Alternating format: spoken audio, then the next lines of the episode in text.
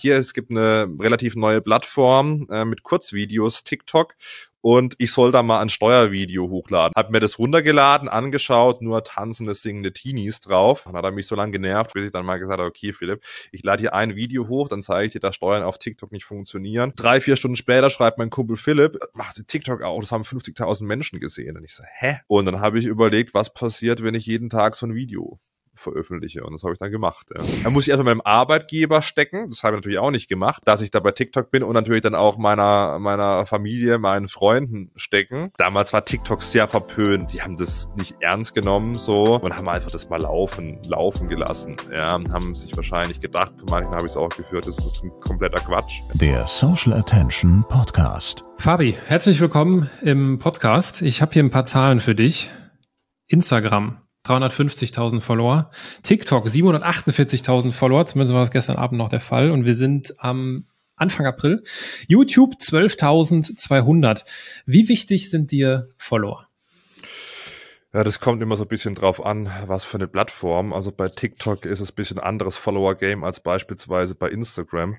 Ähm, bei TikTok sind die Follower gar nicht mal äh, so wichtig für die aktuellen Videoaufrufzahlen. Ähm, da ist jedes Video praktisch ein, ein, Kampf. Manche Videos von mir haben über drei Millionen Aufrufe, manche, die man dann hochlädt, irgendwie 4000. Also das sieht man schon, dass bei TikTok die Follower nicht so wichtig sind. Aber ich finde es natürlich nett, dass mir die Leute gefolgt sind beim Thema Steuern. Zumindest haben sie sich mal dafür entschieden, eben auf den Folge-Button zu klicken. Das heißt, ich habe über einige Videos dann nicht so viel falsch gemacht, glaube ich. Ähm, bei Instagram ist schon ein bisschen was anderes. Da habe ich schon so eine richtige Community, also auch sehr gute Story-Aufrufzahlen und so weiter. Da gibt's Leute, die gucken sich wirklich jede Story, jedes Video an. Von dem her auf Instagram schon, würde ich sagen, relativ wichtig, äh, da sich die Follower-Anzahl dann auch wieder auf die Video-Aufrufzahlen spiegelt und dann ist es ganz nett, dass halt manche komplett mein Leben irgendwie verfolgen. Es kommt also immer so ein bisschen auf die Plattform an, aber aus meiner Sicht muss man eher Mehrwert bieten und nicht so stark auf die Followerzahlen schauen. Das wissen manche, beispielsweise du meist besser als ich, wenn du mich jetzt gefragt hast, wie, wie viele Follower hast du aktuell, ich hätte es dir, glaube ich, nicht mal richtig beantworten können.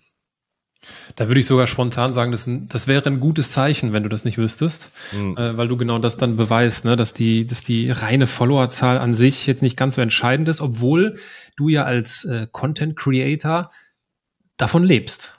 So ja ehrlich muss man ja schon sein, du lebst ja, von deinen ja, Followern. Absolut, ja. So ist es. Ja. Also von dem her, okay, ja. Stichwort, äh, Stichwort von Followern leben. Was, äh, womit verdienst du eigentlich dein Geld? Hm. Ja, also es gibt ähm, von den Plattformen so ein bisschen was. Facebook hast du jetzt gar nicht aufgezählt, ja. Ähm, Facebook wird immer so ein bisschen vergessen. Das da habe ich jetzt in den letzten äh, irgendwie sechs Monaten knapp 30.000 Follower gemacht. Äh, und Facebook zahlt auch im Vergleich zu den anderen Plattformen ganz gutes Geld tatsächlich. Ähm, also von den Plattformen kommt was, äh, Facebook, TikTok. Ähm, das ist aber überschaubar. Ja? Also wenn man davon leben müsste, dann müsste man ein sehr äh, spartanisches Leben führen. Ähm, dann von eigenen Produkten, beispielsweise das Buch, was ich rausgebracht habe, ähm, das soll mehr kommen in Zukunft, also eigene Produkte, ähm, dass man unabhängiger von den Plattformen wird, also insbesondere auch digitale Produkte. Und ähm, der größte, die größte Einnahmequelle sind tatsächlich äh, die Werbepartnerschaften, die man hat, ja, primär auf TikTok und auf Instagram bei mir. Ja, du hast das Buch erwähnt, da werden wir sicherlich später auch nochmal drüber stolpern. Sei doch nicht besteuert. Ein äh, wunderschöner äh, Titel. Sprechen wir sicherlich später nochmal dazu. Mich würde, äh, bevor wir einsteigen, interessieren, wie bist du nicht zum Thema Social Media gekommen, sondern wie bist du zum Thema Steuern gekommen? Hm. Also ich habe in der Bank gearbeitet, habe ein BWL-Bachelorstudium in der Bank gemacht und ähm, saß dann immer äh, in den Gesprächen auch mit Steuerberater, Steuerberaterinnen zusammen, da ich ähm, im Firmenkundenbereich war. Da ging es dann für die Unternehmer, Unternehmerinnen drum, äh, wie kann ich jetzt die Halle gut finanzieren? Und dann waren steuerliche Fragestellungen auch immer ähm, interessant. Und äh, da mein Vater Steuerberater ist, ähm, habe ich dann erstmal den den äh, Weg weg von der von der Steuerberatungsbranche gesucht ähm, und habe dann den Weg über die Bank dann doch wieder reingefunden, weil ich dann gemerkt habe, hm, vielleicht ist es dann doch gar nicht so interessant. Ähm, ich war sehr stark äh, frequentiert von Kindesbein an mit Steuern, also wie die Mandanten Mandantinnen haben schon äh, dann irgendwie morgens äh, als Kind dann die die Pendelordner vorbeigebracht, dass mein Vater die Umsatzsteuervoranmeldung und so weiter machen konnte. Mittlerweile geht es ja Gott sei Dank digital. Und dann bin ich erstmal weg und habe dann aber gemerkt, ähm, ach, so uninteressant ist es dann gar nicht. Dann wollte ich noch einen Master machen in der Bank. Dann hat die Bank gesagt, hier Bachelor reicht. Und dann habe ich gesagt, ja gut, aber ich würde schon noch gern einen Master machen.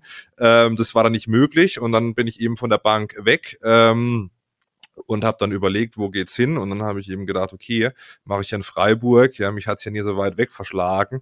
Ähm, dann an der Uni den äh, Tax Master, so ein universitäres Masterstudium, was sich eigentlich nahezu ausschließlich mit Steuern befasst. Ähm, dann habe ich Vollzeit nebenher noch bei meinem Vater gearbeitet.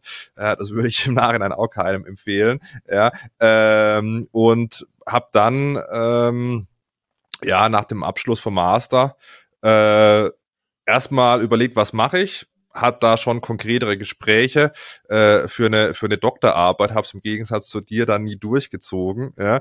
Und ähm, bin dann zur Haufe-Gruppe gewechselt, auch im Bereich Fort- und Weiterbildung für Steuerberater, Steuerberaterin, weil ich äh, mich jetzt nicht so in der Kanzlei von meinem Vater gesehen habe, aber habe da schon fünf Jahre gearbeitet, dann noch mal guten Jahr bei Haufe ähm, Masterabschluss im Steuerrecht. Ähm, also im Gegensatz zu manch anderem Finfluencer habe ich zumindest mal die Grundahnung, wovon ich spreche. Ja, das, äh, das glaube ich.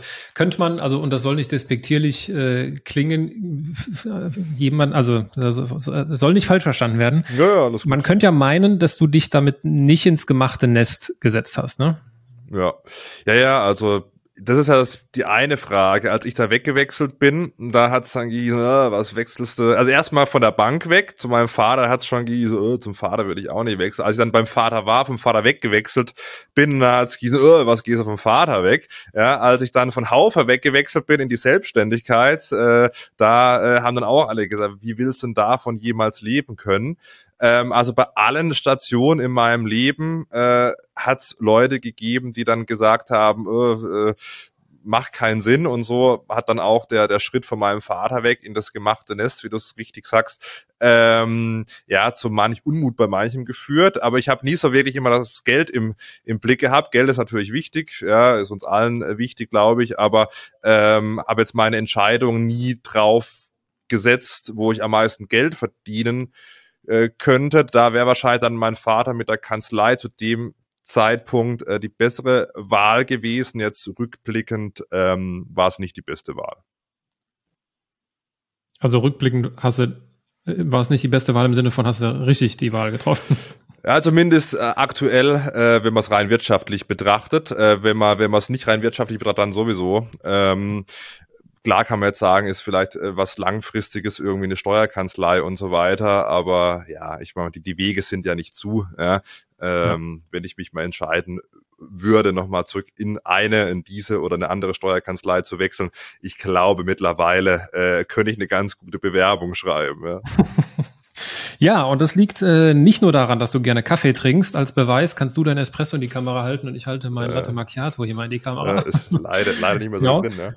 Du bist Kaffee-Junkie. Ich meine, darunter können sich wahrscheinlich viele nichts vorstellen. Was heißt das denn konkret? Also wie viele Espressi am Tag? Ja, es könnte schon mal im zweistelligen Bereich sein. Ähm, das war aber, ja, ja, das, aber mein Körper merkt es, glaub auch gar nicht mehr. Ähm, das war, das war aber vor dem, das war vor dem Steuerfabi schon der Fall. Also äh, alles, was ich so mache, ist wenig, wenig Show, sondern äh, ich war davor schon Espresso-affin. Ähm, ja, also zweistellig kann schon mal sein. Kommt immer darauf an, wo ich bin ähm, und was ich zu tun habe. Aber wenn ich hier so äh, am Arbeiten bin und so in Freiburg rumstehe, dann kann schon mal viel werden. Ne? Ich meine, das ist, dann müssen wir ja schon darüber sprechen, wann es ungesund wird, oder? Ja, also ich habe mal mit äh, Doc Felix ich von mir äh, gesprochen. Der hat gemeint, ähm, ich bin jetzt nicht so im Medizinbereich, letale Dosis oder wie das heißt, also ab wann man dann stirbt, äh, ist so bei 100 äh, Tassen pro Tag. Und dann habe ich gesagt, das ist ja noch weiter von entfernt, da kann ich ja den Espresso-Konsum noch ein bisschen hochschrauben. ja, okay. Ja, äh, Kaffee ist das eine Thema, da wirst du natürlich ständig drauf angesprochen und das zu Recht, weil du in, für meinen Begriff, allen Videos diesen Espresso in der Hand hältst. Ja, also nicht wenige allen, Ausnahmen. aber ja, ja, es gibt ja. wenige Ausnahmen. Ja. Die Ausnahmen kann man sich wahrscheinlich an einer Hand abzählen. Mhm. Und äh, das, wenn ich das richtig mal mitbekommen habe, war das ja ein ganz unabsichtliches Branding, dass du in dem ersten Video halt gedacht hast, komm, passiert sowieso nichts, ich nehme einfach mal den Espresso, den wollte ich gerade sowieso trinken. Lass uns über dein erstes Video sprechen. April 2020, meine ich. ne? ja, Damit genau. gehört du auch so zu dieser nicht allerersten Generation, das ist so äh, Herr Anwalt, ne, das sind so die 2019er mhm. und ich glaube, der Felix, den du gerade angesprochen hast, Doc Felix, mhm. hat auch sein erstes Video im Dezember 2019 hochgeladen. Mhm. Ähm, und danach kommen so Nachzügler wie wir, ne, Februar, dann du April und dann kommen ja noch mhm. ganz viele Karriereguru, der Tobi, äh, haben ja alle dann so in, in diesem ersten Halbjahr 2020 angefangen. Wie und auch wenn du die Geschichte natürlich schon hundertmal wahrscheinlich erzählt hast und dir selbst wahrscheinlich nicht mehr hören kannst, äh, nimm uns doch mal mit in den Moment, wo ja. Fabian Walter äh, sein erstes TikTok-Video hochlädt. Ja. Ja, da habe ich noch äh, bei meinem Vater äh, tatsächlich gearbeitet, war aber schon, äh, war schon sicher, dass ich zur Haufe-Gruppe wechsle. Und dann hat ein Kumpel von mir, der Philipp, der eine Influencer-Marketing-Agentur in München äh, hat, beziehungsweise jetzt verkauft hat, ReachBird, ähm, dann gesagt, hier, es gibt eine relativ neue Plattform äh, mit Kurzvideos, TikTok und ich soll da mal ein Steuervideo hochladen. Da gibt schon jemand, du hast es angesprochen, Herr Anwalt, ja, Tim, der da so Jura-Videos macht und eigentlich bräuchte man noch jemand, der da Steuern macht. Und du musst dir vorstellen, ich war komplett raus aus der Social-Media-Welt, also hat auch privat irgendwie keinen aktiven Instagram-Kanal oder irgendwas. Ich glaube, LinkedIn und, und Xing hatte ich und das war's dann auch. Und dann habe ich gesagt, was ist TikTok? Ist das ein Klopfgeräusch? Dann hat er gesagt, nee, das ist halt so eine äh, App, wo man so äh, Short-Videos hochladen kann. Hab mir das runtergeladen, angeschaut, nur tanzende, singende Teenies drauf. Ja. Mein For You-Feed hat mir am Anfang nicht der Anwalt äh, vorgespielt und habe dann zum Philipp gesagt, ja, Philipp, da hast du dich getäuscht. Also das ist halt eine Kinder-App. Das da braucht man jetzt nichts mit, mit Steuer machen. Hat er mich so lange genervt, vom 2. bis zum 5. April 2020, bis ich dann mal gesagt habe, okay, Philipp, ich lade hier ein Video hoch, dann zeige ich dir, dass Steuern auf TikTok nicht funktionieren, dann bist du ruhig und wir gehen wieder die normalen Wege zusammen. Und dann habe ich eben, ja, äh, gedacht, was mache ich für ein Video? Und ich war in dem Moment, ja, sogar mit dieser Tasse, ja, äh, am Espresso trinken und habe gedacht, pff, Steuervideo. Ja, und hab, dann kann man Kaffee von der Steuer absetzen, einfach weil mir nichts anderes eingefallen ist. Ja. Dann habe ich gedacht, wie filme ich das? Ja. Ich wusste nicht mal, dass man mit der Frontkamera vom, vom iPhone auch irgendwie Videos aufnehmen kann. Das siehst du mal die äh, so diese, diese pure Kenntnis von Social Media. Und dann habe ich das iPhone rumgedreht, habe ich also selbst gar nicht gesehen. Natürlich kein Stativ, habe dann mit einem Waschmittelkarton auf dem Ceranfeld mein Handy postiert. Dann gedacht, hier ist ziemlich irgendwie dunkel, Licht kam so von hinten, dann habe ich noch irgendwie von der Dunstabzugshaube das Licht vorne angemacht, ja, die Vollbeschattung, ja, so ungefähr und dann natürlich auch kein Mikro, nix und habe dann einfach One Take des Dings aufgenommen, kann man Kaffee von der Steuer absetzen hab mich dann noch so ein bisschen verzettelt und dann habe ich aber gedacht, ach, ich lade das trotzdem hoch. Jetzt keinen Bock, noch ein zweites Mal irgendwie so ein Take zu machen. Dann die App zu, drei, vier Stunden später schreibt mein Kumpel Philipp über WhatsApp, macht TikTok auch, das haben 50.000 Menschen gesehen. Und ich so, hä? Ich habe null Follower, dann hast du dich getäuscht, habe ich die TikTok-App aufgemacht und so 50.000 Aufrufe. Und ich dachte mir so, hä? Wie kann das sein? Null Follower, 50.000 Aufrufe, bis ich dann mal verstanden habe, okay, bei TikTok die Follower sind gar nicht so wichtig, es kommt auf das eine oder auf das virale Video an. Und dann ist, habe ich mir da wenig Gedanken gemacht, habe da krass. Und dann kamen natürlich auch Kommentare, ja, super und sowas hat auf TikTok gefehlt und so. Und dann habe ich überlegt, was passiert, wenn ich jeden Tag so ein Video veröffentliche? Und das habe ich dann gemacht, ja. An dieser Stelle eine Schweigeminute für alle, die Ähnliches erlebt haben, bis zu dem Moment, wo sie gesagt haben, ich mache es jetzt einfach mal. Mhm. Weil ich glaube, das sind sehr viele Menschen in sehr vielen unterschiedlichen Situationen, unabhängig von TikTok. Ich meine, die Geschichte wiederholt sich. Man hat das bei Facebook, YouTube, Instagram und so weiter und so fort. Ich selbst habe es bei Instagram damals leidvoll erleben dürfen, was es heißt, genau zu wissen, eigentlich, da, da ist wahrscheinlich was, aber es dann aus irgendeinem dummen Grund nicht zu machen. Und an diese Menschen denken wir jetzt ganz kurz und fühlen mit ihnen und freuen uns darauf äh, zu hören, was denn passiert, wenn man in einer solchen Situation über den eigenen Schatten springt. Weil da gehört ja noch ein bisschen mehr dazu. Also erstmal dieses, komm, ich mach das jetzt einfach mal, ist mir jetzt mal egal.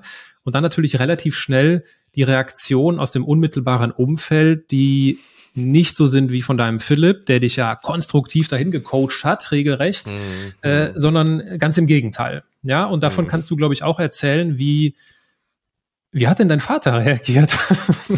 Ja gut, ich habe zu, zunächst habe ich mal gar nichts, gar nichts erzählt. Da war in dieser Phase natürlich sowieso ähm, so semi gut, sei mal auf mich zu sprechen, weil ich die Kanzlei dann Ende diesen Monats im April 2020 auch verlassen habe. Ähm, und dann wollte ich ihm nicht da gleich von, von TikTok erzählen. Da hätte er wahrscheinlich komplett gedacht, ich habe einen Verstand verloren. Ja. Und ähm, dann habe ich das relativ lange im Prinzip äh, was heißt lange, aber so drei, vier Monate, dann mal jeden Tag eben so ein TikTok hochgeladen. Und irgendwann kam dann TikTok auf mich zu für Lernen mit TikTok. Das war damals so ein Format, wo man eben, ja, so ein paar Euro gekriegt hat, jetzt nicht viel, dass man eben so edukative Content Pieces macht. Und ich habe das ja sowieso jeden Tag gemacht, ob ich dann noch ein Lernen mit TikTok Hashtag dahinter setze. Das war für mich dann kein Mehraufwand, habe ich da mitgemacht. Und irgendwann hat TikTok dann mal gefragt, da habe ich aber schon bei Haufe gearbeitet, hey, wie, wie schaut's denn aus? Hättest du Bock auf einen Livestream? Und ich so, ja, wie ein Livestream? Ja, einfach so ein Livestream. Wir, wir promoten das irgendwie, übersteuern irgendwie die erste Steuererklärung oder sowas. Und ich so, ja, pff, können wir machen. Und ähm, dann haben die mich aufs Banner gesetzt bei, bei TikTok in der App. Äh, ich weiß gar nicht, ob es das überhaupt noch gibt, müsste ich mal, müsste ich mal schauen, ja. äh, und ähm, dann, damals gab es auf jeden Fall noch, da gab es immer so verschiedene Banner, so verschiedenen Hashtags und so, was da kam. Und äh, dann habe ich halt mal müssen, also dann war ich auf dem TikTok-Banner relativ präsent in der App und habe gedacht, ja, vielleicht sollte ich dann mal davor noch ein bisschen das bekannt machen, dass ich das mache, ähm, weil ich TikTok war zwar damals nicht so groß wie heute, aber so glaube da waren auch schon ein paar Millionen Leute auf der Plattform drauf. Irgendjemand hat es dann, dann gesehen. Da muss ich erstmal mit dem Arbeitgeber stecken. Das habe ich natürlich auch nicht gemacht. Äh, habe damit auch kein Geld verdient, muss es auch nicht machen. Ja, ähm, dass ich da bei TikTok bin und natürlich dann auch meiner meiner Familie, meinen Freunden stecken. Und dann kam natürlich die Reaktion. Ja, die haben es natürlich damals war TikTok sehr verpönt. Also TikTok war wirklich so, ich weiß nicht, was man vergleichen kann, ob man es überhaupt mit irgendwas vergleichen kann. TikTok war was komplett anderes als heute. Heute fragen dich die Leute, wie werde ich auf TikTok erfolgreich? Das war damals undenkbar, äh, oder zumindest in meiner Welt. Ähm, und die haben das nicht ernst genommen, so ähm, und haben einfach das mal laufen, laufen gelassen. Ja, haben sich wahrscheinlich gedacht, von manchen habe ich es auch gehört, das ist ein kompletter Quatsch. Ja, ähm, ja, aber es hat sich ja dann ganz gut entwickelt. Gibt es so eine Reaktion von jemandem, über die du dich besonders geärgert hast? Ach, ja, war gute Frage. Also es gab paar Reaktionen. Ähm, äh, was heißt ge geärgert? Ich habe mir jetzt nicht so sonderlich geärgert. Ich habe es natürlich dann gemerkt, ich habe so eine Haufe gesteckt, dann müssen die, mussten das äh, riesiger Konzern mit über 2000 Mitarbeiter, Mitarbeiterinnen, dann haben die das natürlich müssen checken mit der Compliance und so. Und ähm, ja, da haben sie manche bisschen, bisschen geschmunzelt, das habe ich auch gemerkt, ja. Äh, so, ja, mich halt nicht vervollgenommen, was ich da mache. Und äh, aber jetzt so wirklich geärgert. Mein Gott, ja. Also, ging, ging. Ja. Okay. Ja, du hast losgelegt, äh, lange Zeit, äh, oder ich glaube, du machst es immer noch, ne? Täglich ein Video. Ja. ja. Ähm, was war denn auf der Reise, wenn du jetzt so zurückblickst und das gerne plattformübergreifend? Ich meine, ich hatte es ja eben gesagt, 350.000 Instagram-Follower ist eine Bank. Äh, auf YouTube gibt es Gas, Facebook bis am Wachsen.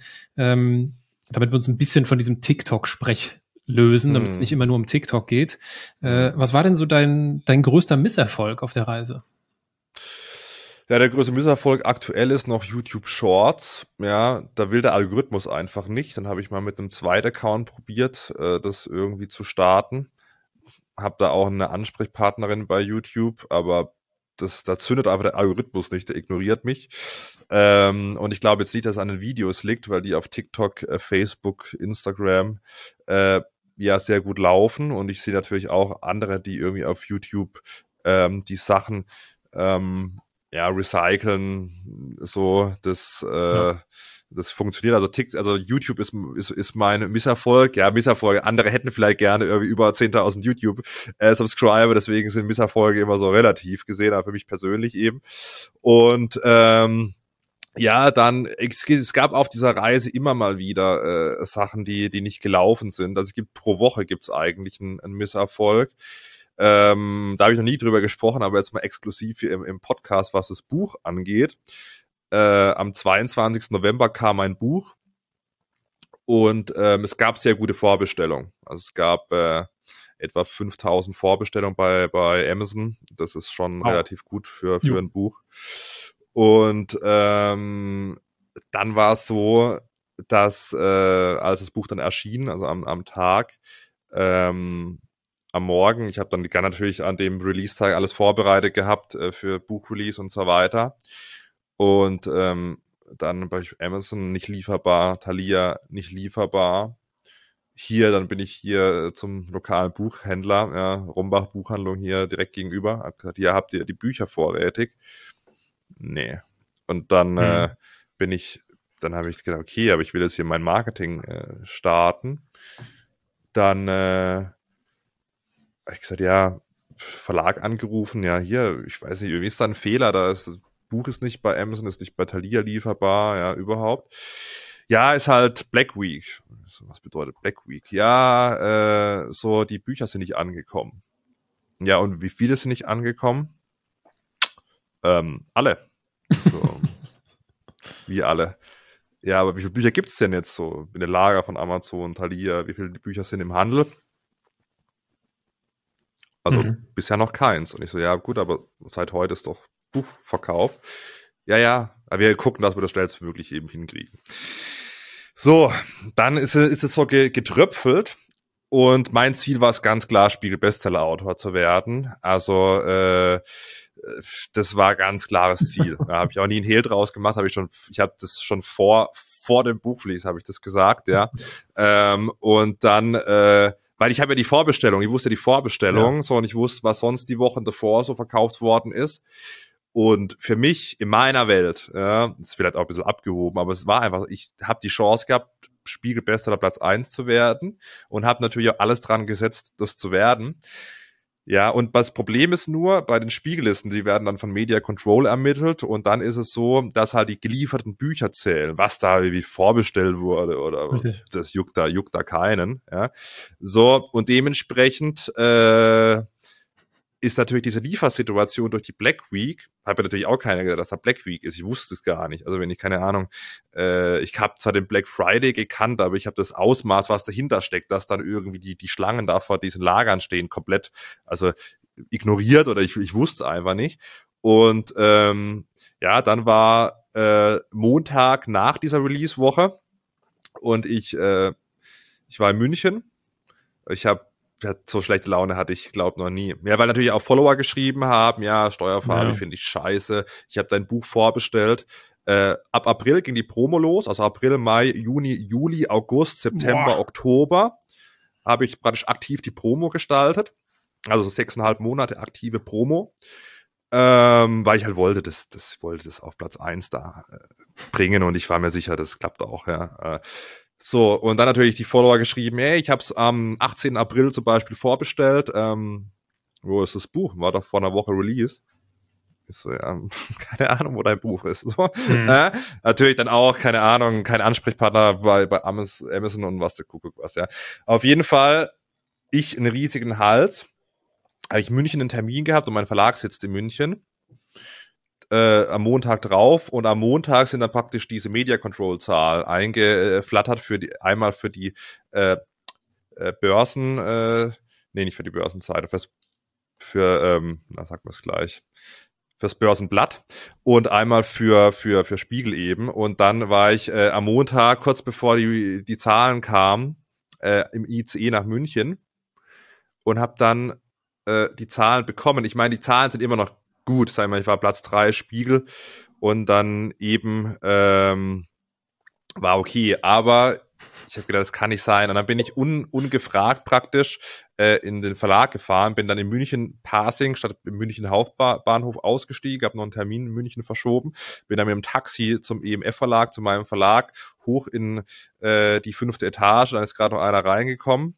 Ähm, und die haben noch in der E-Mail geschrieben, ja, wir können uns ja da mal irgendwie austauschen, dann nochmal irgendwie nächste Woche. Und ich dachte mir so, also das muss ja wohl heute geklärt werden, weil es waren immer noch kein, nicht ausreichend Bücher da.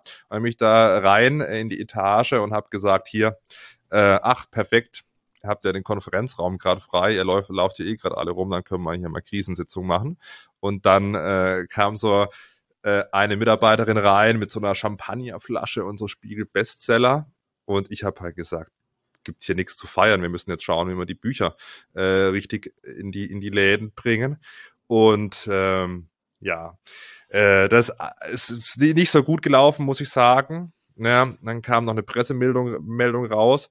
Ähm, weil wir da irgendwie bei Börsenblatt auf Platz eins waren und eben Spiegel Platz, Platz drei und so und ähm, ja, dass angeblich genug Bücher vorrätig sind und dass wir gut ins Weihnachtsgeschäft starten. Und dann hat man halt sich dann ab da überlegt, dass man dann doch mal noch ein paar Bücher presst, ne? Und halt die, die schon da sind, mal ordentlich verteilt. Und ähm, das ist natürlich auch Jammern auf allerhöchstem Niveau. Höchstem Niveau. Ja, ja aber wir haben da, ja, und wir haben dann ähm, geguckt und dann hat man natürlich gesehen, dass die allein die, wenn die Amazon-Vorbestellung geliefert worden wären, und dann sprechen wir noch nicht vom lokalen Buchhandel, dann sprechen wir nicht von Thalia, die ja auch ganz gut sind. Allein wenn die Amazon, also wenn Amazon die Lagerbestand gehabt hätte und den ausgeliefert hätte, was ja zu 99 Prozent der Fall ist, ja. So, das alleine die Bücher hätten gereicht, um, um Platz eins zu erreichen. Wir waren da knapp 2000 drüber, was schon für die, für eine Woche eine ordentliche Anzahl ist. Also wir waren da ja. nicht irgendwie drei Bücher drunter oder so. Ähm, wir waren äh, dann, wie gesagt, äh, paar, paar hundert drunter bei denen, die halt eben äh, geliefert worden sind, beziehungsweise nicht geliefert worden sind. Und ähm, ja, das war schon, war schon ein Misserfolg jetzt nicht, also einmal das Spiegel-Badge, klar, aber natürlich auch die Follower. Ich habe natürlich Follower, die haben es im April vorbestellt und ich habe natürlich tausendmal gesagt, also wenn ihr es natürlich über Amazon vorbestellt, dann habt ihr es sicher dann irgendwie am mhm. Release-Tag. Mhm. So, weil das wurde mir natürlich kommuniziert und ich habe so weiter kommuniziert. Und dann waren natürlich paar Hardcore-Fans auch da und dann haben andere, haben das dann schon gehabt oder so, ja. Und ein paar einzelne Buchhandlungen sind auch beliefert worden und manche dann nicht. Und dann, das war schon eine Enttäuschung, weil ich habe es auch selbst geschrieben, das ist ja auch nicht so oft der Regelfall bei Influencer-Bücher und habe da wirklich viel Zeit, ja. Nerven reingesteckt und ähm, am Ende ist es gut gelaufen, mein Gott, so alles gut. Ja, andere hätten, wären froh, es würde so laufen. Aber ich habe so gedacht, das kann nicht sein. So, kleiner Abriss vom Buch. Ne? Ja, man, man, man spürt ja den Schmerz an, der natürlich, da müssen wir nicht drüber reden, auf allerhöchstem Niveau ist. Ähm, äh. Aber ich verstehe, was du meinst. Das ist halt dieses, äh, diese Chance, die du halt da auch monatelang vorbereitet hast und dann, äh, ich habe sowas häufiger gehört aus dem letzten Jahr, sogar bis in dieses Jahr, ähm, mhm. dass das auch noch so ein bisschen die Nachbeben des äh, Ukraine-Konflikts und der Lieferengpässe mhm. und mhm. was auch immer alles äh, gerade so ein bisschen mhm. schwierig ist, dass es damit auch zusammenhängt und dass die Verlage da auch manchmal ziemlich in die Röhre gucken. Aber wir wollen ja herausfinden, wie es eigentlich dazu kommt, dass du so ein Buch äh, schreibst und sich die Leute da dann drüber ja regelrecht abfacken, wenn sie es nicht sofort bekommen, weil sie monatelang schon darauf warten. Du hast den Begriff Hardcore-Fans äh, mm. in den Mund genommen. Ähm, eine Sache, die mir, an die ich mich noch gut erinnern kann, ist, dass du irgendwann mal deinen Namen geändert hast. Mm. Du hieß ganz am Anfang äh, Steuerbar. Steuerbar.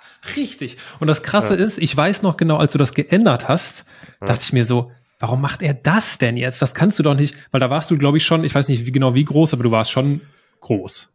Ne? Ja, ein paar zehntausend Follower hatte ich auf jeden Fall schon. Ja. Echt? Achso, ne, ich hatte gedacht, dass du noch größer wärst. Ah, ähm, nee, und da habe ich mir so gedacht, boah, krass, dass er das jetzt macht, weil das ist ja, boah, ob das so gut ist, ob sich das nicht negativ auswirkt, bla bla bla, so diese ganzen theoretischen Überlegungen, die man dann hat. Äh, hm. Wie bewertest du diese Namensänderung rückblickend? Hm. Das ist das Beste, was mir passieren konnte. Ähm, es ist schon absurd, wie, wie sich die Leute auch den Namen Steuerfarbi irgendwie merken können. Aber ich sehe es ja, keine Ahnung, wenn ich jetzt, jetzt war ich äh, vergangene Woche in, in, in München, Düsseldorf, Mannheim und das ist schon lustig, laufe ich in Düsseldorf halt irgendwie durch den Bahnhof, ja, und dann höre ich so von hinten links irgendwo, Steuerfabi, so, ja, das, also und steuerbar, also steuerbar, also ich habe den Namen, habe gedacht, ich brauche einen Namen, dass halt Philipp zufrieden ist und ich habe ja gedacht, ich lad, mache jetzt einen TikTok-Account, lade ein Video hoch und dann kommt nie wieder ein, sondern lösche ich den vielleicht mal irgendwann mal wieder. Und dann habe ich halt gedacht, was, was mache ich für einen Namen? Und dann habe ich gedacht, steuerbar, weil das ist halt ein Begriff aus dem Umsatzsteuerrecht und dann steuerbar wie bar, ja, so, so irgendwie, man kann sich da mal so einen kleinen, äh, kleinen Trink an Steuern irgendwie gönnen in einer Minute dachte, äh, gut, wird, wird eh keiner sehen. Und dann habe ich aber irgendwie dann gemerkt, okay, es ist halt auch, da äh, kam dann der BWLer nochmal raus äh, und, und hier äh, Hobbyjurist, ja, ähm, habe gedacht, ah, okay, steuerbar, das kannst du dir gar nicht schützen lassen. Ne? Mhm. Also äh, das ist ganz normales Wort. Das ist zwar jetzt nicht so ein geläufiges Wort, aber ist halt ist halt im Duden drin, ja so. Und ähm, dann habe ich gedacht, okay, ja, Steuerfabi, ja und und auch meine Oma hat dann immer gefragt, hä, steuerbar. Was ist denn steuerbar? Also es dann irgendwie, und das war dann auch, also steuerbar war dann auch auf diesem, auf diesem TikTok-Banner. Und habe ich es eben so meine Omi geschickt. Wir haben eine äh, äh, ausführliche WhatsApp-Kommunikation, meine, meine Omi und ich, ja. Liebe Grüße gehen raus, weil sie hört sich nämlich alles an. Ja, so. Und dann, ähm, was ist steuerbar? Was ist steuerbar? Habe ich gemerkt, klar, irgendwie der, der winkt, dass es eine Bar sein kann, dass es irgendwie aus dem Umsatzsteuerrecht kommt und so, das kriegen die Leute nicht hin. Und rückblickend ist halt dieser Fabi, dieses Persönliche, dann auch im Namen, ja, die Leute wissen dann, ich heiße Fabi. Und dann war es natürlich auch so äh, am Anfang, ja, wer, wer bist du denn, wie heißt du denn und überhaupt, ja, und von dem her war das rückblickend äh, das Beste, das zu ändern, ja. Mhm. Ja, wir haben es jetzt ja gerade vor kurzem gemacht, nachdem wir eine längere Pause hatten sind wir geswitcht von Mr. Social Media zu Social Attention, weil wir jetzt alles unter ja. dem äh, Brand machen. Ähm, und ich meine, manchmal glaube ich auch so, und das sagen, glaube ich, auch viele Experten, dass der Name am Ende des Tages nicht entscheidend ist. Du kannst dich ja. Gummibärenbande nennen.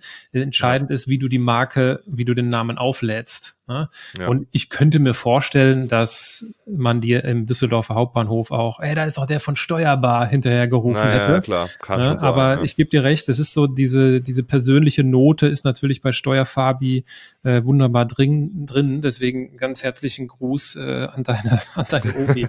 ähm, Jetzt sagen ja viele Leute, und wir kennen das ja auch, ähm, so von potenziellen Kunden und auch bei Unternehmen gibt es dann auf den, unterschiedlichsten, auf den unterschiedlichsten Ebenen dann Diskussionen, was bringt eigentlich Reichweite? Und deswegen frage ich dich, Steuerfabi, was bringt dir eigentlich deine Reichweite? Ja, also ähm, einerseits äh, muss man klar sagen, Geld ja, durch Werbekooperationen, wir haben es ja schon äh, angesprochen. Dann aber auch ähm, die Möglichkeit, mal abseits von Geld bei interessanten Events dabei zu sein. Also ich war jetzt, wenn wir jetzt die letzte Woche beispielsweise nehmen, war ich beim Handelsblatt in, in Düsseldorf, dann war ich auf der Münchner Steuerfachtagung auf der äh, Bühne, ja, dann war ich irgendwie im, im Snox-Office ähm, in, in Mannheim und das war jetzt nur irgendwie äh, Mittwoch, Donnerstag, Freitag äh, von einer Woche.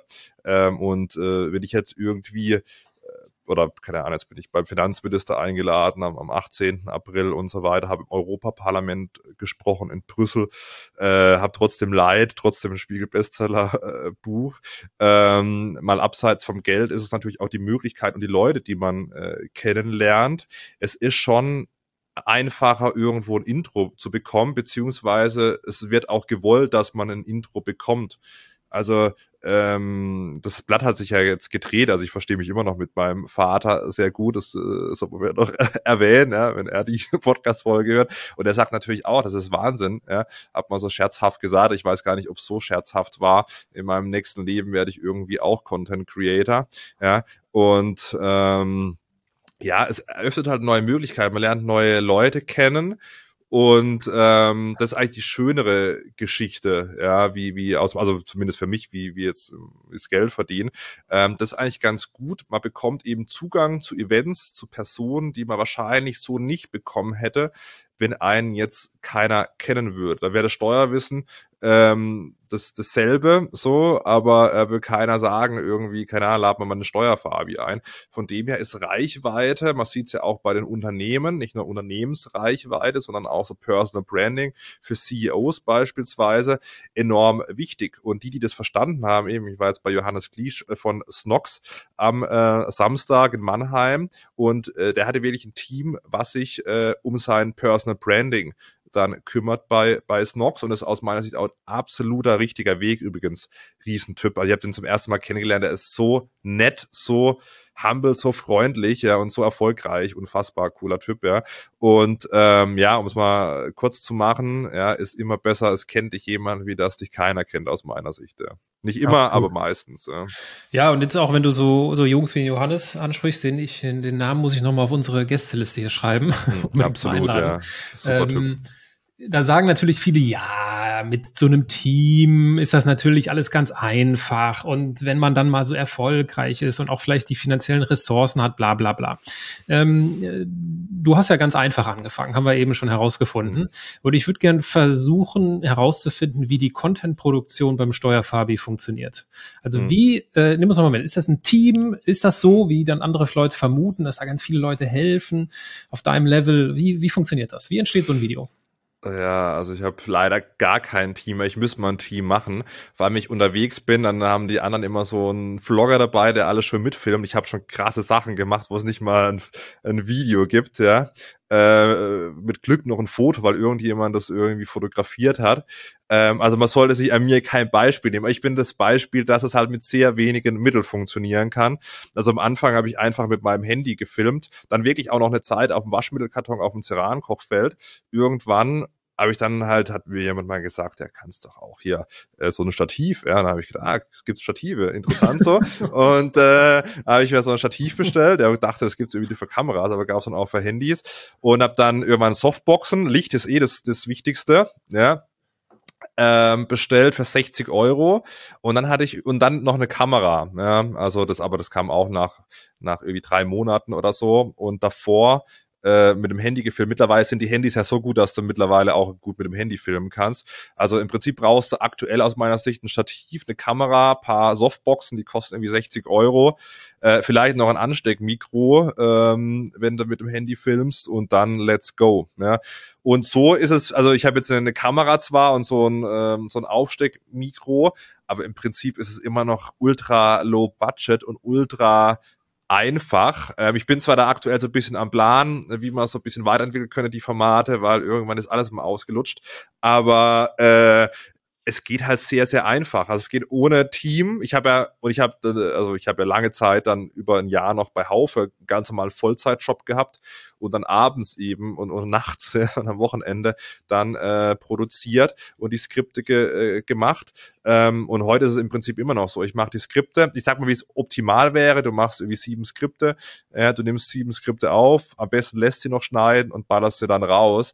Ähm, bei mir ist es manchmal sehr spontan, auch je nachdem, was für Neuerungen äh, kommen. Aber ich schreibe meine Skripte, dann nehme ich es auf mit meiner Kamera, schneide es am, am PC äh, und dann lade ich es lade ich's hoch. Ja, sollte man auch mal professionalisieren. Ich bin auch dran, aber man kann im Prinzip ohne Budget, also wenn man ein Handy hat, dann nimmt man noch 200 Euro irgendwie für Softboxen, ein Mikro und ein äh, Stativ in die Hand und dann kann man kann man loslegen. Man kann sogar auch ohne Stativ und ohne Mikro und ohne Softboxen loslegen. Mache ich manchmal auch, indem ich einfach irgendwie mein mein Handy von mich selbst halte. Also die die Ausrede, dass man da ein Team braucht und großes Equipment, das ist aus meiner Sicht falsch. Äh, man muss mal machen. Ne? Einfach mal machen. Ja, machen ist äh, definitiv die beste, die beste Medizin. Ähm, du hast viele Sachen angesprochen. Ich überlege, wo ich reingehe. Ähm, du hast ein äh, Content-Format, das ist ja meistens diese Konversation. Ne? Du sprichst mit dir selbst in unterschiedlichen Rollen. Mal gibt es irgendwie so ein bisschen unterhaltsamere Elemente noch wie eine Perücke und so weiter und so fort. Das war so habe ich das zumindest wahrgenommen. Ein, habe ich jetzt auch mit dem Immo-Tommy nämlich drüber geredet. Das war so im Laufe von 2020 ist das nach Deutschland rübergeschwappt. Du hast aber im April angefangen und du hast sofort damit angefangen. Wie bist du, das war doch so, ne? Dein erstes Video ja, ist auch schon so eine... Nee, nee, erstes Video war frontal, war frontal. Ah, okay, okay, okay. Ich habe relativ zeitnah angefangen. Ähm, aber, also, ist, ich war nicht der Erste, der damit angefangen hat, aber ich habe mir überlegt, ähm, wie kann man diese Sachen irgendwie, weil ich habe halt gemerkt, wenn ich sage, äh, was weiß ich, äh, hier Bildes- und Investitionsabzugsbetrag, das, das bringt irgendwie nix. Und dann habe ich mal angefangen, das eben dann, wie kann ich den Leuten eben zu verstehen geben, dass das halt äh, krass ist, manchmal so eine Steuerinfo. Und dann habe ich halt angefangen, links, rechts. Ähm, und das, das ging auch ganz gut. Also ich habe da war da nicht der erste, aber ich habe es mir schon eigenständig überlegt, weil ich mir gedacht habe, okay, die Leute sehen bei manchen nicht. Manchmal habe ich krasse Videos gemacht und die kamen da nicht an. Und das ist so eine krasse Info eigentlich.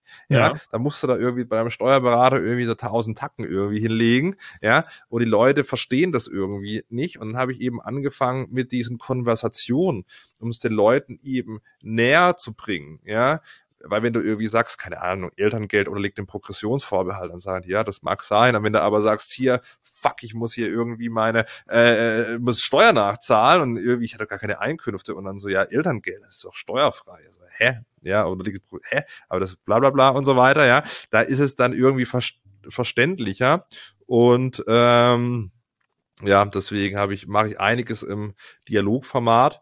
Äh, mittlerweile aber immer mal wieder äh, weiche ich davon ab, ja. Mhm. Du hast ähm, eine ganz interessante Sache, äh, die sehr auffällig ist, dass du zu, ich vermute fast jedem Video, ich glaube nicht zu jedem, sondern eine, eine Slideshow erstellst. Ja, das ist deine, deine klassische, in, mit ähnlichen äh, einfachen Mitteln gehaltene Slideshow auf Instagram und die veröffentlichst du, glaube ich, dann parallel oder kurz nach dem Video oder wie genau sieht ja. dies, wie genau, wie funktioniert das auf Instagram bei dir? Ja. Ähm, ich mache das nicht nach jedem Video, sondern nach jedem zweiten Video, ähm, weil ich auch so ein bisschen Ästhet bin, was, was die, den Feed angeht. Ja. So, wenn man mal runter äh, scrollt, dann wird man bis, bis zum Anfang von Instagram genau dieses, dieses Lightshow sehen. Also da gab es irgendwie ich glaube, keine Ausnahme. Du kannst da runterscrollen bis irgendwie im Oktober 2020, da habe ich dann mit Instagram gestartet, also etwa ein halbes Jahr nach TikTok. Und ähm, ja, das ist einfach nochmal zum Nachlesen, so, weil ich gemerkt habe, bei paar Themen macht schon Sinn, dass man nochmal ein paar Infos gibt. Und ähm, ja, das läuft, läuft ganz gut. Und ich glaube auch, dass es äh, nochmal einen anderen Feed gibt, ähm, wenn man eben da nochmal so was, ein paar extra Elemente drin hat und nicht nur die, die Reels. Ähm, ja, also hat mir jetzt auf jeden Fall nicht geschadet. Ich veröffentliche das meiste nach dem zweiten Video äh, kurz danach. Ja? Und ähm, das sind nochmal meistens dann in Anlehnung an, an das vorherige oder eins der vorherigen Videos ähm, nochmal die Infos. Und ja, das äh, läuft ganz gut, ja. Ja, und also das ist, das ist ein Hack, ja, weil der Aufwand für die Content-Produktion ist ja eher überschaubar, weil die Idee ist schon da, der Inhalt ist schon da. Es ist einfach nur, du wählst eine andere Verpackung.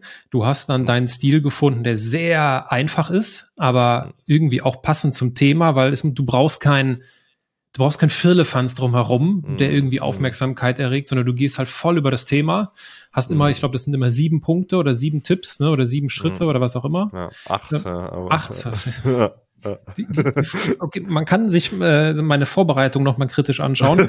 ähm, und äh, das ist halt, also das ist, das ist ein absoluter äh, Best Practice Hack, so sein Content wieder zu verwerten, weil natürlich, wir konsumieren halt unterschiedlich. Die einen schauen sich ein mhm. Video an und die anderen schauen sich kein Video an und mhm. werden halt eher über den äh, Feed erreicht, wo er die in Anführungsstrichen normalen Fotos veröffentlicht werden.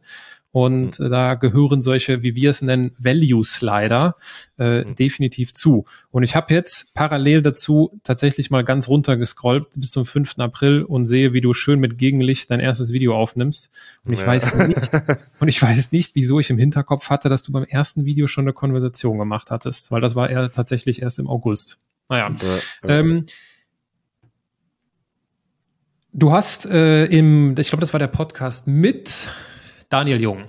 Genau, mit Daniel hast mhm. du gesprochen. Und äh, da habt ihr euch, ähm, habt ihr euch darauf geeinigt, dass du komplexe Dinge einfach erklärst. Hast du schon mal etwas zu einfach erklärt?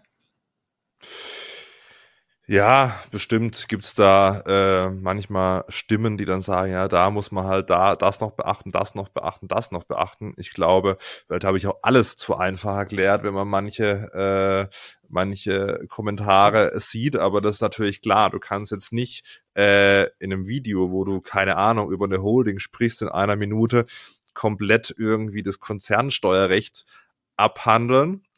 Ähm, von dem her habe ich bestimmt Sachen zu einfach erklärt. Äh, andererseits ähm, habe ich auch jetzt neulich erst auf der Münchner Steuerfachtagung von einem ehemaligen Richter vom Bundesfinanzhof oder auch hier lokal in, in Freiburg von meinem ehemaligen Professor, der tatsächlich das, das Werk äh, Standardwerk Konzernsteuerrecht geschrieben hat, oft auch schon die, die Rückmeldung bekommen, dass trotz dieser kurzen Form äh, schon sehr detailliert ist. Also man muss immer natürlich im Hinterkopf haben, das ist eine Minute. Ja? In einer Minute kann ich jetzt nicht irgendwie wie in einem Zwei-Stunden-Vortrag irgendwie was erklären. Aber ähm, ich glaube, für eine Minute ist viel drin. Ja? Ähm, für, wenn man es jetzt äh, vergleicht mit einem Buch oder mit einem zwei Stunden Vortrag oder Podcast, dann ist wahrscheinlich zu, zu wenig und ist zu einfach drin. Ähm, aber ich glaube, ich probiere schon so gut es mir geht, äh, die Sachen richtig und äh, auf den Punkt zu bringen. Und ja. Ja, stell dir vor, du wirst eingeladen von einem Unternehmen, die sagen, hey, der mhm. Steuerfabi, das ist, der ist spannend, das ist nicht so ein Influencer, der rumtanzt, sondern der macht so richtig Inhalt, der macht so richtig Mehrwert. Mhm. Und dann laden die dich ein und dann hältst du da so einen kurzen Impulsvortrag und sagst hier, Freunde, in die Richtung kann das alles gehen. Und dann wird dir gesagt, ja, aber nee, nee, unser Thema ist viel zu komplex mhm. für eine Minute. Was sagst du? Ja. Dann sage ich, dann könnt ihr es nicht in einer Minute rüberbringen, ja, weil äh, Steuern ist auch komplex und andere Themen sind auch komplex. Das ist ja die Kunst von einem großen Thema zu abstrahieren. Das sind kleine Bruchteile aufzugliedern und dann einen dieser Bruchteile zu nehmen und dann probieren, diesen einen kleinen Bruchteil von vielleicht einem Thema, was 100 Bruchteile äh, bietet, dann zu erklären. Ja? Also klar, wenn du natürlich ein Video machst, was weiß ich, du bist in der keine Ahnung, Pharmabranche und machst dann ein, ein Video, äh, wie äh, funktionieren alle Medikamente, dann äh, kann das nicht klappen. Aber wenn du jetzt mal die Basics irgendwie von, keine Ahnung, äh, Aspirin oder so irgendwas erklärst, dann kannst du schon in einer Minute Video zumindest die, die Basics ähm, äh, vermitteln. Da erwartet ja keiner, dass er dann irgendwie nach einer Minute Video dann selber irgendwie ein äh, Medikament herstellen kann. Das ist ja auch gar nicht der Anspruch oder sollte der Anspruch sein.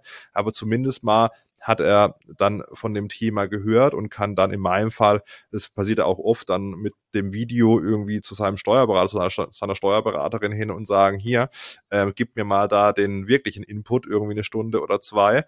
Ähm, und ja, von dem her, keep it simple, das runterbrechen und gucken, wo ist der Mehrwert in, in diesem seiner Wissensnugget und dann ähm, einfach äh, das, das mal machen. Ähm, ich glaube, es gibt bei keinem Thema kein, keine Möglichkeit, äh, nicht, nicht die Möglichkeit praktisch, ähm, da was Wertvolles zu liefern. Ja, es ist eine Ausrede am Ende des Tages, ne? Sich ja. nicht kurz halten zu wollen oder es ist eine, es ist ein Skill, ne? Den man dann hat oder nicht hat. Äh, das ist ja auch ein Thema, was wir immer wieder in Redaktionskonferenzen mit unseren Kunden dann machen und was wir sehr früh in unseren Zusammenarbeiten klar machen. Unsere Content Pieces haben keinen Anspruch auf Vollständigkeit. Darum geht es nicht. Es geht nicht darum, wie du richtigerweise sagst, die ganze Pharmazie zu erklären in einem Video, mhm. sondern es ist schon wichtig zu fragen, ist etwas falsch da drin? Dann müssen wir das mhm. vermeiden, das muss ja, korrigiert klar. werden. Aber es geht nicht darum, äh, Anspruch auf Vollständigkeit zu haben. Und du hast es gerade im Nebensatz erwähnt, so ja, dann können ja meine Follower oder die Leute, die meine Videos sehen, damit zu ihrem Steuerberater gehen ich kenne, ich habe mich vor kurzem mit einem Steuerberater unterhalten und das ist so diese typische Reaktion, die man dann so bekommt, der so wirklich so despektierlich dann darüber hergezogen ist. Ja, ja, diese da online, da Social Media, da werden auch Sachen mhm. erzählt, das ist alles viel zu verkürzt und wie auch immer. Wie erklärst du dir, dass viele Menschen, und mein Eindruck ist, es sind viele Menschen, und ich weiß nicht, ob es die Mehrheit ist, aber es sind viele Menschen, die aus dem Fach kommen und das ablehnen. Wie mhm. erklärst du dir das? Ja, ich muss sagen, da habe ich so geteilte äh, Reaktionen bekommen. Also ich habe von sehr hoch äh, angesehenen äh, Experten aus dem, aus dem Steuerrecht schon sehr, sehr positive äh, Rückmeldungen bekommen, wo ich mich auch gewundert habe, dass die in, auch manchmal in dem Alter mich dann noch äh, verfolgen. Ähm, ja, also ich, ich muss sagen, dass so die Erfolgreichen habe ich eher das Gefühl, da eher offener damit umgehen, ja, und das, das cool äh, finden und sich da irgendwie nicht angegriffen fühlen und die, die vielleicht nicht so äh, erfolgreich sind, vielleicht auch nicht so online äh, präsent, die sind da eher so ein bisschen, um es mal vorsichtig zu sagen, zurückhaltender äh, unterwegs. Also ich glaube, dass das jetzt in meinem Beispiel jetzt kein, kein Steuerberater, keine Steuerberaterin da irgendwie äh, Angst vom Steuerfahrbi haben muss oder sich äh, in dem Geschäft irgendwie verletzt fühlt. Im Gegenteil, ja, vielleicht schaffe ich auch für, für ihn oder für sie eine neue Beratungsanlässe ich glaube, es wie überall im Leben, äh, dass man halt so ein bisschen open-minded äh, sein muss und schauen, äh, äh, was, was die anderen so ein bisschen machen und, und nicht probieren, die klein zu reden. Also ich habe immer das Gefühl, bei den Leuten, die andere äh, Leute kleinreden, das sind jetzt nicht unbedingt die, die so äh, das Größte im eigenen Leben erreichen. Mhm. Ja, äh, ich kann dir, ich kann dir sehr gut folgen. Ich überlege, ähm, ob ich das Thema noch anspreche. Mit Blick ganz kurz auf die Uhr, Fabi. Hast du direkt einen Anschlusstermin? Nö, nö, alles gut. Okay, weil dann äh, hast du bei Daniel Jung nämlich noch etwas anderes Interessantes gesagt. Du hast gesagt, Hate, also oder ich paraphrasiere, auf jeden Fall war, war das so die Quintessenz, Hate ist ein Schrei nach Liebe. Ja. Und ihr habt euch darüber ausgetauscht, wie denn damit so umgegangen wird. Und da kann Daniel natürlich auch Lieder in mehreren Sprachen von singen, äh, was man so auf Social Media alles in den Kommentarspalten findet. Wie trennst du für dich oder wo verläuft für dich die Grenze zwischen Kritik und Hate? Ja, Kritik ist aus meiner Sicht sachlich, ja. Also man kann natürlich sagen, das Video ist jetzt verkürzt dargestellt oder man kann sagen, also ich hätte den und den Punkt hätte ich noch gern drin gehabt. Ähm, oder keine Ahnung, das und das hätte man so und so erklären können. Das ist ja äh, ganz okay. Äh, oft ist halt die, der Hate dann äh, persönlich. Ja? Also keine Ahnung, warum äh, trinkt der Spasti da dauernd irgendwie Espresso oder andere äh, Geschichten. Ähm, ja, also ich finde, Kritik ist, ist berechtigt, ja, und ähm, ja, Hate ist eher so auf der auf der persönlichen, un, unsachlichen Ebene.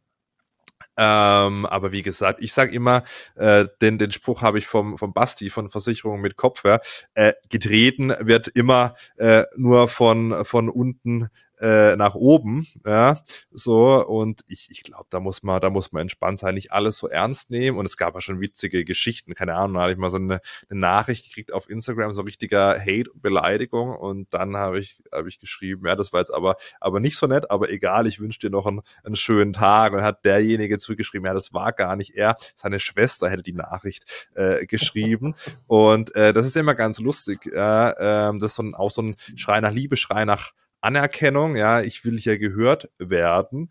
Also ich habe jetzt noch keinen, keine Ahnung, erfolgreichen CEO getroffen, der in seiner Freizeit privat Leute bei Instagram äh, beleidigt oder einen anderen erfolgreichen äh, Menschen. Ja, das sind meistens halt die, keine Ahnung, die Stress mit einem Partner vielleicht zu Hause gehabt haben, mit der Partnerin und dann nochmal irgendein Ventil suchen. Manche gehen halt ins Fitnessstudio und andere schreiben dann irgendwie bei Social Media irgendwelche Kommentare oder Nachrichten. Am Anfang hat mich das äh, noch, noch getroffen. Ähm, mittlerweile ist mir mir das mehr oder minder äh, egal. Ja. Liest du es denn? Ja, also die Nachrichten lese ich äh, seltenst, ja. Äh, bei, bei den Kommentaren manchmal ja, manchmal nein. Also Basti, ich habe es gerade angesprochen, der liest ja gar keine Kommentare mehr. Ähm, ich lese die manchmal noch, aber auch weil es mich nicht so so juckt. Ja, und ich muss sagen, auch der Hate, also 99 Prozent sind ja immer noch positiv, ja, mal, oder, oder 99,5 Prozent oder so. Und diese 0,5 Prozent, die dann negativ sind, das gewichtet man halt stärker. Aber wenn man das mal objektiv sieht, äh, dann gibt's eigentlich nur positives ähm, Feedback. Also von dem her muss man da entspannt bleiben. Ja, und selbst bei so einem Thema wie Steuern, ne? Also, dass sich da jemand ja. hinstellt, seine Zeit investiert und sagt, hey, komm, ich will, mir ist das Thema wichtig, ich will euch damit helfen. Und ich äh, habe so äh, bei manchen deiner Interviews mitbekommen, dass du deinen Followern Geld sparst und das nicht nur im äh, 10er, 20er, 30er Euro, sondern das kann bis 20.000 Euro gehen. Ich erinnere mich an die eine Anekdote, wo die eine Familie 20.000 Euro durch ein Video von dir gespart hat. Äh, und dann was fällt einem dann dazu ein? Da irgendwie so ein Rumgebäsche. Ne? Aber das mhm. ist, äh, ich sage immer gerne, das hat nichts mit Social Media zu tun, sondern das sind halt die Menschen. Und der Mensch ja. ist Mensch. Ob der jetzt ein mobiles Endgerät in der Hand hat oder die Zeitung oder was auch immer, so sind wir. Das ja. ist halt. Äh, Ja, wobei der Mensch, also die Menschen, die ich im, im, im richtigen Leben treffe, äh, da hat mir noch keiner irgendwie eine Beleidigung an den Kopf äh, gehauen. Das ist halt meistens über irgendwie äh, das anonyme, meistens ein anonymes Profil dann auf, auf Social Media. Ich habe jetzt noch nie in meiner Social Media Karriere irgendjemand getroffen, äh, der auf der Straße, im Bahnhof oder wo auch immer dann irgendwie eine Beleidigung äh, mir gegenüber gebracht hätte. Ganz im Gegenteil, äh, werden dann oft nach, nach Fotos, irgendwie Sprachnachrichten für die Freundin, den Freund irgendwie gefragt oder Videos oder irgendwas. Da ist jetzt keiner zu mir hergekommen und hat mir irgendwas Negatives ans, an den Kopf geschmissen. Ähm, da hört es dann scheinbar auf äh, am, am Rückgrat, ja.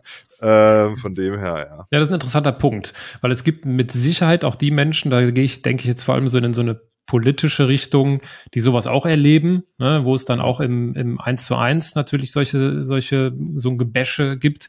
Aber du hast schon recht, die Hemmschwelle ist natürlich riesig. Und das könnte ja auch so ein, es kann ja auch so ein, so ein Filter sein, ne? Also ich, dass ich auf Social Media nur das kommentiere, was ich demjenigen auch in echt sagen würde.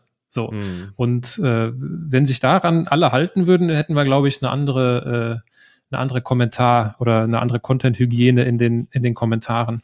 Ähm, lass uns mit Blick auf die Uhr äh, zum Abschluss kommen. Und zum Abschluss gibt es eine ganz besondere Rubrik und die heißt Deine Meinung zu.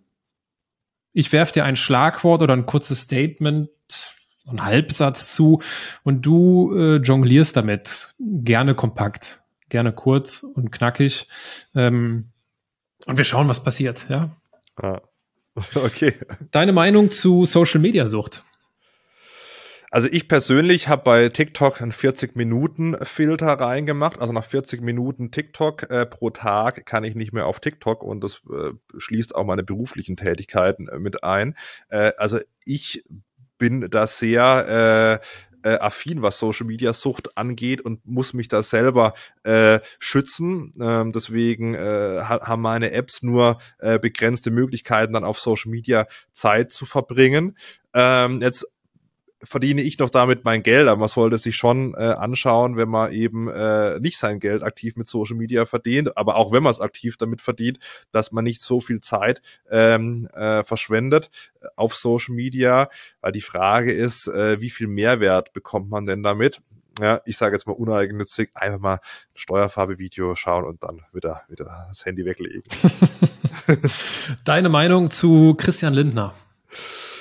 Ja, also ich glaube, in einer schwierigen Position aktuell in der Koalition zwischen Grün und, und SPD. Ich glaube, die FDP und äh, Christian Lindner sind weit weg inhaltlich von dem, was eben die Grüne und die SPD äh, wollen. Ich muss fairerweise sagen, ich bin ja per Du mit ihm ähm, und äh, hab, kann jetzt absolut nichts Negatives im persönlichen Umgang mit ihm sagen. Äh, bei manchen Gesetzesänderungen, äh, ja, da frage ich mich schon, warum das so ist. Aber ich habe jetzt am 18. April wieder die Möglichkeit, Möglichkeit, ihn zu fragen im Finanzministerium in Berlin, warum ist das so? Ja. Deine Meinung zu gekauften Followern? Unnötig, ja, bringt einem gar nichts, vielleicht sogar das Negative, kostet Geld und hat absolut gar keinen Mehrwert, ja, also ich kann auch, keine Ahnung, äh, einen alten, benutzten Kaffeebecher irgendwie, einen Pappbecher kaufen, dafür mein Geld ausgeben, ist genauso sinnlos wie, wie Follower kaufen, es gibt einfache Tools, wo man nachvollziehen kann, äh, was sind Fake-Follower, ähm, ja, sehe ich keinen Sinn drin, würde ich auch keinem empfehlen, das zu machen. Deine Meinung zu Uli Hoeneß? Ja, ich bin ja jetzt äh, bei der Steuerberater Expo als Ersatz für ihn eingesprungen, äh, als Speaker. Ähm, äh, er wurde eingeladen ähm, als Keynote-Speaker. Dann gab es von diversen äh, Medien, äh, äh, Spiegel Welt etc. Äh, da so einen kleinen Shitstorm. Da hat der Veranstalter, äh, liebe Grüße gehen raus äh, an die Steuerberater Expo, dann schnell einen Ersatz gesucht und hat mich dann angerufen und äh, jetzt übernehme ich äh, bei der Steuerberater Expo in München Ende Juni äh, die äh, Keynote von Uli Hoeneß. Das ist eigentlich mein einziger Berührungspunkt, den ich persönlich mit mit Uli Hoeneß habe habe. Ich äh, empfehle immer in den Videos von mir, äh, sich äh, an die Gesetze zu halten, weil langfristig ist es das Beste. Deine Meinung zu TikTok-Trends? Ich habe nie, oder ich habe für eins oder zweimal so einen TikTok-Trend mitgemacht. Äh, ich habe immer meinen eigenen Trend gefahren. Ja. Äh, den, den Steuertrend hat mir jetzt äh, nicht geschadet. Ähm, ja, kann, kann mal viral gehen, solche, solche Trends, aber äh, wenn du mich jetzt fragst, was geht auf, auf TikTok aktuell viral, da bin ich der, der falsche Ansprechpartner. Ich schaue immer, dass ich meine eigenen Videos, äh, und das geht da meistens über den Inhalt, äh, viral gehen lasse. Also kann man machen, ja, das schadet sicherlich, denke ich, auch nicht. Man sollte sich nur nicht in den Trends verlieren, sondern auch seine eigene äh, Marke stärken. Deine Meinung zum Spitzensteuersatz? Ja, der ist in Deutschland ja relativ früh äh, bei äh, gut 60.000. Äh, vergangenes Jahr sogar unter 60.000 hat man schon einen Steuersatz von 42 Prozent. Ähm, das ist im Vergleich zum, zum Medianeinkommen äh, sehr, sehr schnell in, in Deutschland und nicht nur der Spitzensteuersatz ist hoch, sondern auch die Sozialabgaben. Ähm, ja, wir sind im internationalen Wettbewerb in Deutschland. Wir dürfen nicht nur ähm, auf Deutschland schauen, weil es gibt auch andere Länder in der Welt, die dann doch auch äh, Unternehmertum betreiben. Manche mögen die USA oder, oder China kennen, die ja auch das ein oder andere Unternehmen äh, hervorgebracht haben. Wenn ich hier so mal über meinen Schreibtisch blicke, äh, sehe ich, glaube kein einziges deutsches Unternehmen, was hier produziert hat. Deswegen muss man schauen, dass man die Standortgerechtigkeit äh, da äh, beibehält. Ähm, Steuern sind wichtig, klar, aber aus meiner Sicht äh, darf ein Land auch nicht zu einem Hochsteuerland äh, verkommen, weil heutzutage in der digitalen Welt gibt es viele äh, ja, Billigflieger und Ausweichmöglichkeiten. Deine Meinung zur besten App für die eigene Steuererklärung? Da bin ich befangen, das sage ich gleich vorweg, ja, weil ich mit Steuerbot äh, einen Werbedeal habe, aber auch äh, da vielleicht ein Fun Fact, ich habe Steuerbot beworben und habe es als Werbung gekennzeichnet, weil ich die App so cool fand, ohne dafür irgendeinen Euro zu bekommen. Also wenn man bei Instagram runterscrollt, sind einige Steuerbot-Werbung, da steht dann bezahlte Partnerschaft, ähm, aber habe ich keinen Euro dafür bekommen, weil ich die App so cool fand. Und ähm, nachdem ich dann ähm, ja über einige Monate Steuerbot äh, aktiv beworben habe, ähm, habe ich dann ähm, ja, wenig Geld dafür bekommen. Ähm, von dem her fand ich Steuerbot damals schon cool, finde es immer noch cool. Wurden jetzt von äh, Taxfix aufgekauft. Das ist aus meiner Sicht ähm, die zweitbeste App, was die Steuererklärung angeht. Vielleicht da noch einen kurzen, äh, so äh, lehrreichen Hinweis. Manche Steuer-Apps, ja, ähm, verlangen eben eine prozentuale Rückerstattung. Ja? Also bei Steuerbot, jetzt Hashtag Werbung mit dem Code Steuerfabi 1995. Ja. So, kannst du rausschneiden oder nicht, ja. Ähm, dann zahlst du eben 20, 20 Euro. So, und äh, da kann es aber passieren, du bekommst eine Steuerrückerstattung von 1000 Euro, das war der Durchschnitt etwa.